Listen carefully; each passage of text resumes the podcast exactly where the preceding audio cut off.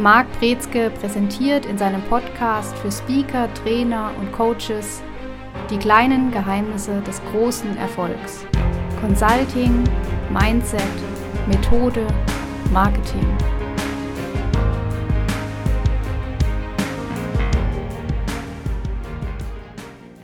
Herzlich willkommen bei unserem Consulting Podcast bei der Folge mit dem Titel Consulting Insights Unternehmen ticken anders.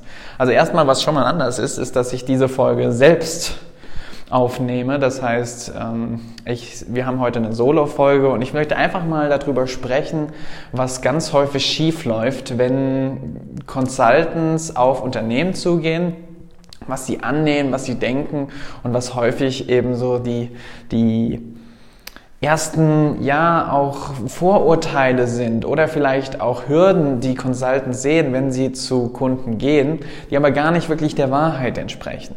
Und der erste Punkt, den ich ansprechen möchte, ist, häufig glauben Consultants, dass die Unternehmen wirklich die Experten sind und sie als Consultants nicht die Experten.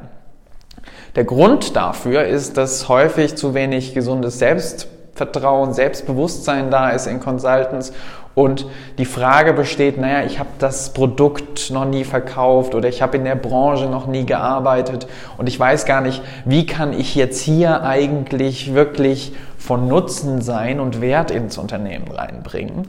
Und diese Annahme sorgt dafür, dass Consultants zu Kunden gehen mit der Annahme, die Kunden wissen es besser. Jetzt ist aber natürlich das eine verdrehte und verkehrte Situation, weil klassischerweise die Unternehmen Consultants und Externe anheuern und ins Unternehmen holen, damit sie Expertise bekommen, damit sie eine neue Sicht entwickeln. Und hier passiert was Spannendes. Sobald eine neue Sichtweise ins Unternehmen eintritt und dann auch auftritt, Sagen wir mal beispielsweise im Bereich Sales und wir haben dort Vertriebsleute sitzen, die sagen, wir wollen gerne mehr, besser verkaufen, wir wollen mehr Führung, wir wollen bessere Umstände. Dann gehen diese Beschwerden im Unternehmen erstmal an die Geschäftsleitung, an die Vertriebsleitung und dann wird dort entschieden, bei der Vertriebsleitung, Geschäftsleitung, wie können wir hier vorgehen. Und dann wird vielleicht dort die Entscheidung gefällt, wir brauchen mal jemanden externes, der uns dabei unterstützt. Und dann holen sie vielleicht eine Beraterin ins Boot und lassen sich dann davon auch mal beeindrucken, was die so machen, wie die vorgehen und wollen deshalb diesen Blick erweitern und ausweiten. Jetzt ist dieser Prozess ein Prozess des Lernens und dieser Prozess des Lernens ist häufig auch etwas, was erstmal schmerzhaft sein kann, weil es uns aus der Komfortzone rausholt.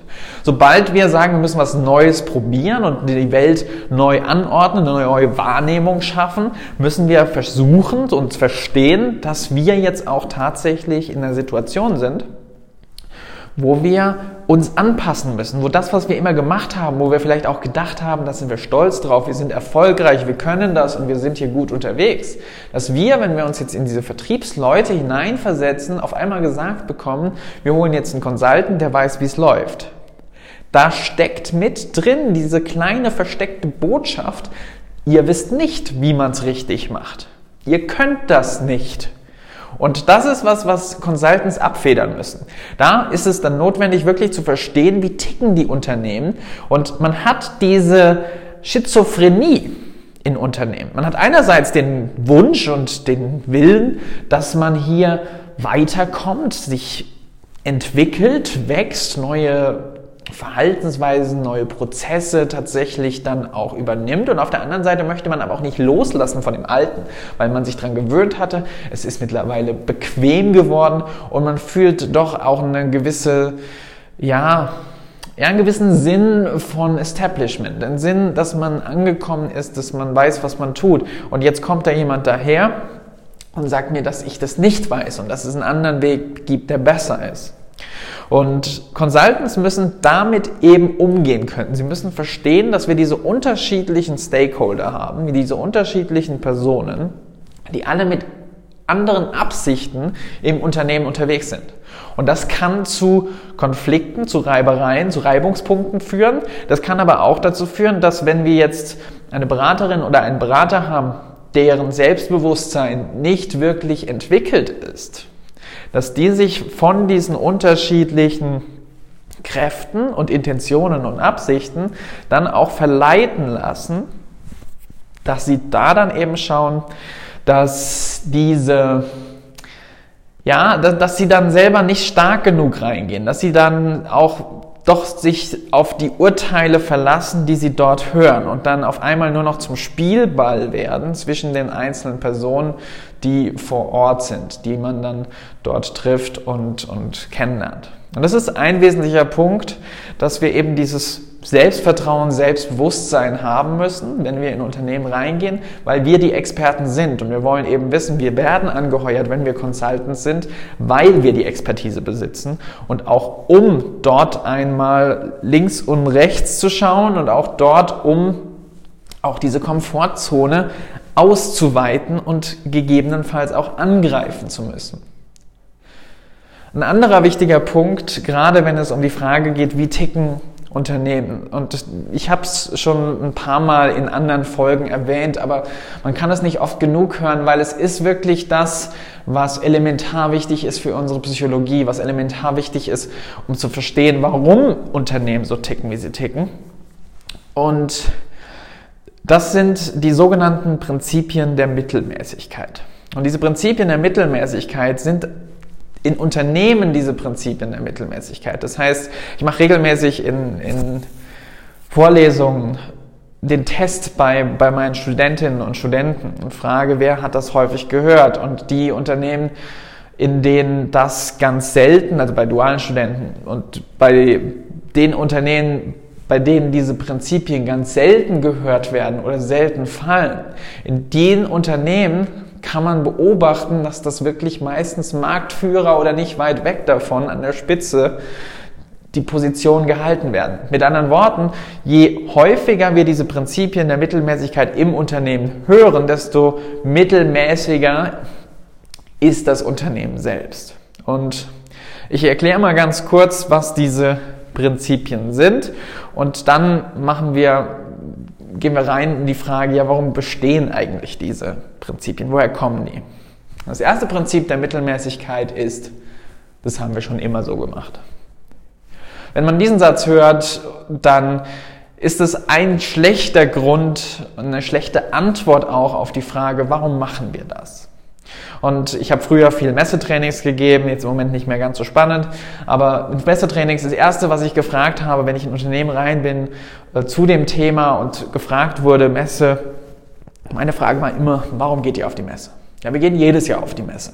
Das war dann häufig die Antwort und das war dann auch so der Grund, warum häufig dann ich gesagt habe, oh, das ist schwierig, weil das ist alles andere als strategisch, das ist taktisch. Die meisten Unternehmen agieren taktisch und, und agieren reaktiv in Situationen, die wir kennen. Und, und das ist so ein Symptom dafür, haben wir schon immer so gemacht. Und meistens bohre ich dann weiter und frage dann, ja, warum machen Sie es denn immer so? Und dann frage ich, warum gehen Sie jedes Jahr auf die Messe? Und dann sagt der Kunde, das machen die anderen auch. Und das ist schon der zweite Grund, das zweite Prinzip der Mittelmäßigkeit, dass man andere sieht, was die machen, die anderen Wettbewerber, die Kunden, die in der Branche, andere Akteure handeln auf eine gewisse Art und Weise und man denkt, das muss richtig sein, also machen wir das genauso. Und es gibt natürlich dann die Frage, ist das wirklich sinnvoll, ist das wirklich strategisch? Und man muss an der Stelle einfach sagen, das sind die zwei Prinzipien der Mittelmäßigkeit. Wenn beide auftauchen, das sind die besten Gründe, um aufzuhören, was wir gerade machen. Und das sind auch die besten Gründe, warum Unternehmen genau das stoppen sollten, was sie gerade machen und wirklich nochmal ans Zeichenbrett sollten, sich nochmal genau überlegen, was ist denn jetzt der Ansatz, was ist jetzt wichtig, was ist strategisch sinnvoll für mich, welche Ziele möchte ich mir setzen. So, jetzt kommen wir zu der Frage, woher kommen diese Prinzipien? Die kommen natürlich aus der menschlichen Psychologie. Wir wachsen so auf. Also wir haben die Situation, dass wenn wir diese klassischen Prinzipien der Mittelmäßigkeit zum ersten Mal kennenlernen, hat das mit Mittelmäßigkeit noch gar nichts zu tun. Wenn wir als kleine Kinder aufwachsen und Wie lernen wir als Kinder? Wie werden wir sozialisiert? Wie kommen wir in die Gesellschaft? Wie kommen wir, ja, wie, wie werden wir groß? Und die Antwort ist, indem wir gucken, was andere machen und indem wir das nachmachen. Und das machen wir so lange nach, bis wir es schon immer so gemacht haben. Das heißt, die zwei Prinzipien der Mittelmäßigkeit sind elementar, essentiell in unserer Psyche einprogrammiert, weil wir genau so lernen. Und wenn wir verstehen, dass wir, wenn wir diese Prinzipien einmal angewendet haben, auch Erfolgsstrategien sind, dann ist es häufig schwer, später diesen Schnitt zu finden, diesen Cut zu machen und zu sagen, hm, ich will jetzt hier raus. Und es gibt tatsächlich auch Modelle, wie man dann sagen kann, man kann das auch übertragen, um wieder erfolgreich zu werden, indem man sich beispielsweise anschaut, was machen denn die Marktführer beispielsweise oder was machen denn Vorbilder? Und wenn man sich anschaut, was Vorbilder machen, Leute, die bestimmte Erfolge feiern in bestimmten Gebieten, und man macht das nach, weil man diese Erfolge auch haben möchte, dann ist das das Prinzip der Mittelmäßigkeit erfolgreich angewendet, um aus dieser Mittelmäßigkeit erstmal rauszutreten.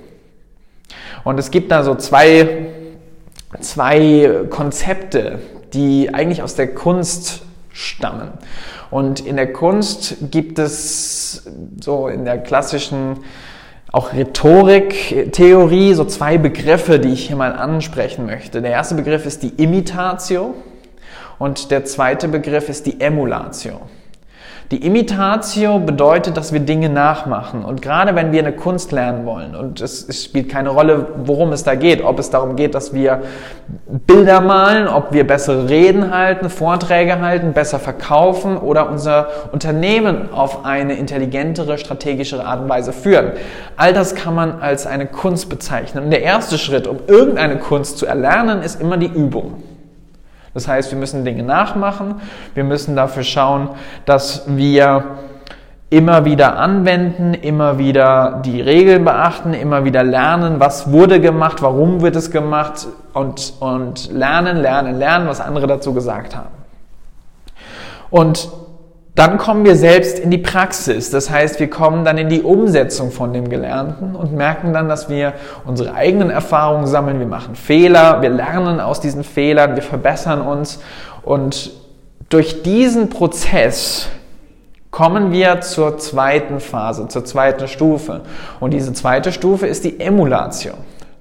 Frei übersetzt aus dem Lateinischen heißt es so viel wie übertreffen.